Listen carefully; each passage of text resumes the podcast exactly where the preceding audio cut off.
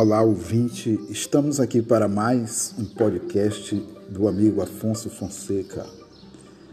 Quero iniciar o podcast, como sempre, agradecendo a Deus pela oportunidade, pela vida. Agradecer a você, ouvinte de todos os dias, e principalmente a você que está nos ouvindo pela primeira vez. Então, hoje nós vamos trazer um tema muito interessante o lugar do essencial. O essencial é tudo aquilo que não pode não ser, tudo aquilo que dá verdadeiramente sentido à nossa existência. Amizade, amorosidade, religiosidade, solidariedade, sexualidade, fraternidade, felicidade. O fundamental é tudo aquilo que nos permite proteger o essencial e nos facilitar existir, como trabalho, tecnologia, conhecimento, dinheiro, matéria-prima. Muita gente se dedica com intensidade ao fundamental e relega o plano secundário, o essencial. Trabalho, por exemplo, é fundamental é uma escada para nos permitir chegar a algum lugar. Ora, ninguém tem uma escala para apenas ficar sobre ela, pois serve para nos servir. Dinheiro é fundamental, dado que sem ele a existência hoje fica precária. Porém, o dinheiro por si mesmo nada significa de essencial. E nós então, estamos aqui fazendo uma distinção entre o que é fundamental e o que é essencial. Então, tem coisas que são, que são em nossas vidas essenciais. Então, devemos sempre saber fazer a distinção, dar valor ao que é essencial e colocar em segundo plano o fundamental. E às vezes a gente faz uma salada ou mesmo uma inversão do que é fundamental e do que é essencial.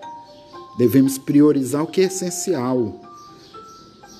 Então, o essencial na nossa vida é justamente tudo aquilo que nos dá condições de sobrevivência ou de uma boa vivência.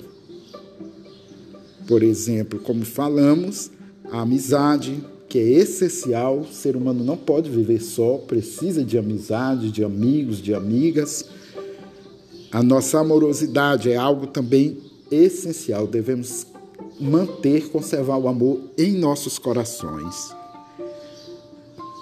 É terrível um coração amargurado, cheio de ódio, de rancor. Já o amor é ao contrário, nos dá condições de ajudar a si próprio, ajudar o próximo, aqueles que precisam através de atitudes como solidariedade, uma ajuda, uma oferta, uma palavra amiga. E com certeza a gente estará satisfazendo ou fazendo a vontade de Deus. Estaremos executando ações, fazendo ações promovendo ações de acordo com a vontade de Deus.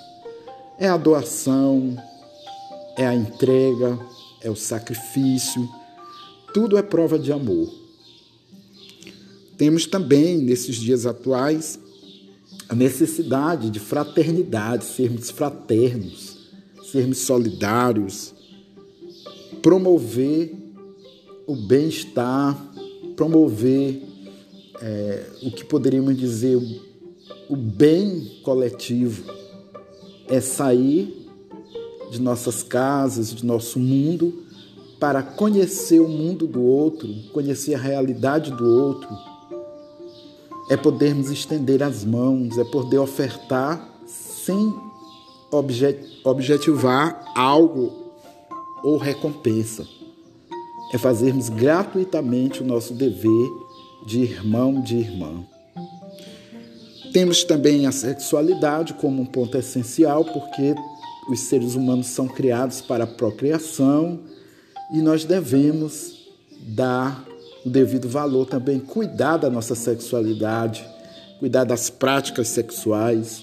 Então, tudo isso é realmente também parte da nossa vida. Deus deixou para nós vivermos e cuidarmos da nossa sexualidade. Né? Nada de desregramentos, nada de excessos, fazendo condizente com a vontade de Deus. Ou melhor, pautados no proceder ético e moral. Temos então, por fim, a religiosidade. Então, o que é religiosidade? É nós mantermos sempre um contato com Deus, procurarmos ser íntimos de Deus.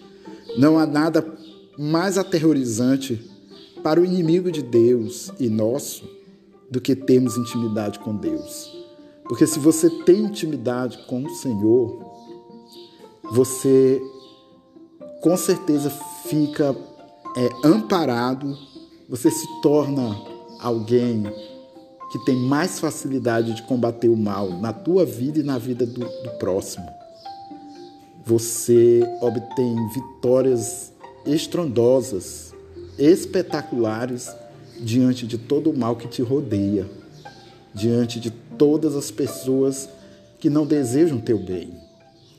Então é muito importante nós realmente priorizarmos também a nossa vida mística, espiritual. Então tem muitas pessoas até que não creem em Deus, os ateus, mas tem muitas pessoas que se intitulam espiritualistas, ou seja, não fazem uma opção para uma determinada religião, mas são pessoas que estão sempre mergulhadas, sintonizadas com o sobrenatural e, consequentemente, com Deus. Buscando a melhor solução, procurando ver as coisas, os homens, as circunstâncias como Deus concebe. Dificilmente essas pessoas são acusadoras, são julgadoras. E lendo um, um pensamento, um dia desses, nas redes sociais, me chamou muita atenção. E ele nos diz assim: aquele que podia nos julgar, apenas nos amou. Então, essa é uma lição master, né? é o resumo de todo o Evangelho. Então, Jesus que veio até nós, ele veio com essa missão de colocar nos corações dos homens o amor. E ele, detentor de toda a graça, de toda a glória, ele podia, naquele instante em que ele estava morrendo na cruz, ele poderia justamente, como se diz, dar um basta em tudo. Né? Porque o, a humanidade já estava mergulhada, já estava imersa à, à maldade, já estava numa prática, como nos dias de hoje também, tendenciada ao mal. Mas não, o que ele fez? Quando ele estava morrendo, ele nos perdoou. Pai, perdoai-lhes, porque eles não sabem o que fazem. E deixou esse exemplo para nós. Introduziu primeiro um ladrão no reino de Deus. Senhor, lembra-te de mim quando estiveres no paraíso. E a resposta de Jesus foi: Ainda hoje estarás comigo no paraíso. Isso serve também para nós que muitas vezes nos julgamos acima dos outros, melhores que os outros, mais santos que os outros, mais puro do que os outros.